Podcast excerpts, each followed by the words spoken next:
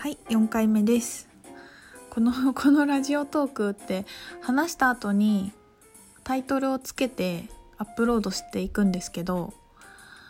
だから今自分が12分喋った後にそれに対してタイトルをつけるんですね毎回。それがすごい難しくてさもう言ったら何話したか10最初の2分とか3分とかもう何話したか忘れちゃうし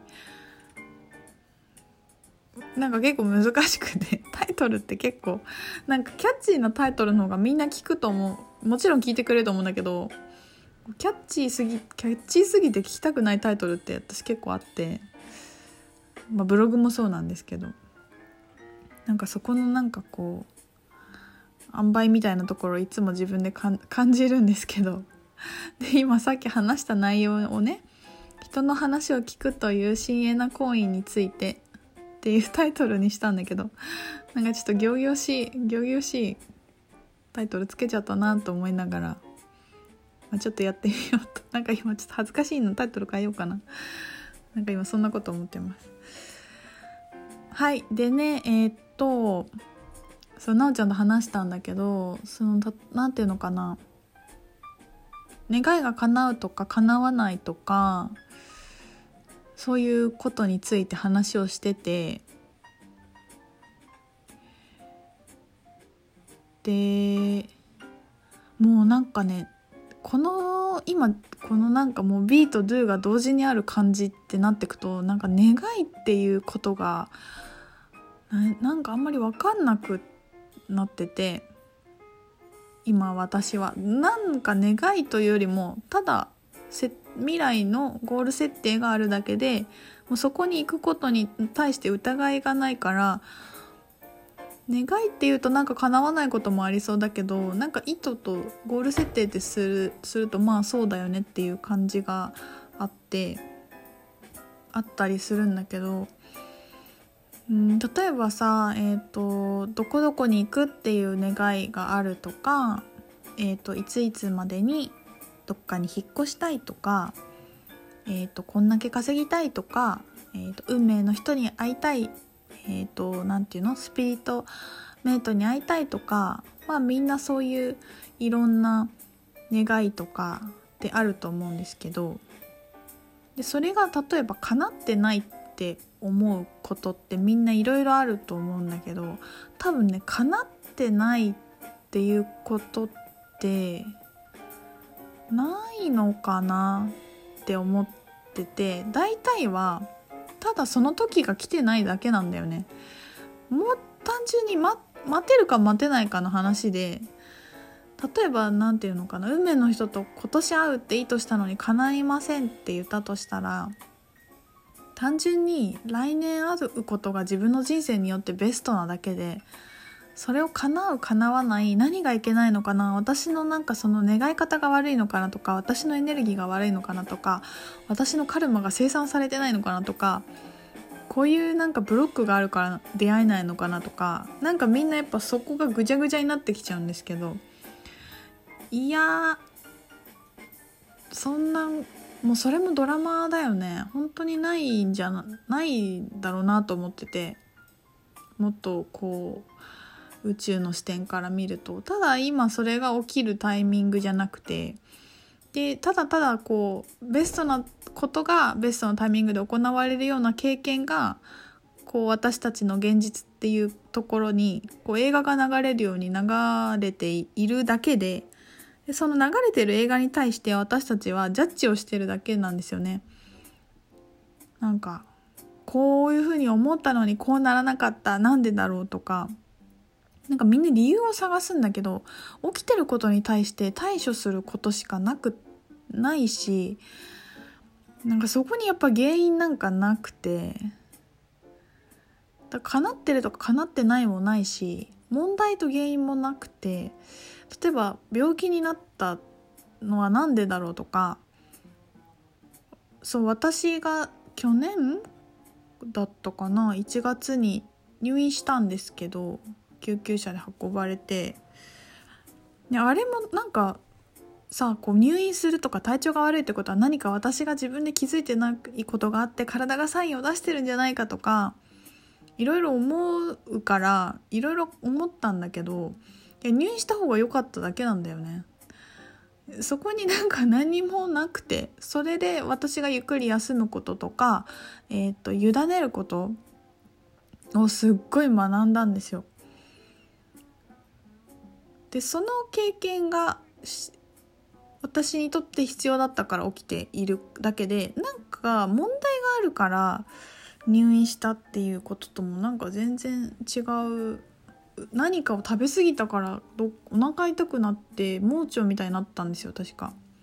軽い盲腸腹膜なんだっけなんとかかってなって入院したんだけど全然食べ物とかなんかど癒しがどうとかっていうよりも手放すっていうことをで流れに乗るっていうことを入院するっていうことが一番分かりやすいからそうだっただけだなって今思うまあ今思うとね本当に分かるんですけどでもそういうことしかなくてどう対処してどう感じて受け取って体験していくかしか本当になないないと思うんですよね。なんか叶ってないとかうまくいってないとか思ったらその考え方自体疑ってみるといいいいんじゃないかなと思います。かも存在してるそれが起きているっていうことに対しても丸ごとそれが起きていることに対して許可できるかどうかってことだよね。その許可した上で何かできるかなとかこんなことを試してみようとかあんな風にしてみようってことはすごく効果があると思うんだけどうんなんか問題って本当にないないよね。前もねその入院した後ラジオ撮ってると思うんだよな多分その時話したと思うんですけどあの本当その入院した時面白くって東京に出張してなんか講座をねアカシックの中級アカシックリーディングの中級講座を受けた人たちがだけが参加できるなんか会があってね。で講師の人みんな集まってたんで私も行ったんですけどもう聞いてる時のなんか朝朝からちょっとお腹が変だなと思ってたんだけどそこ行ったらもう本当に痛くなっちゃってでもみんなの話聞いてるんだけど聞けなくて冷や汗出てきちゃってもううずくまってしまい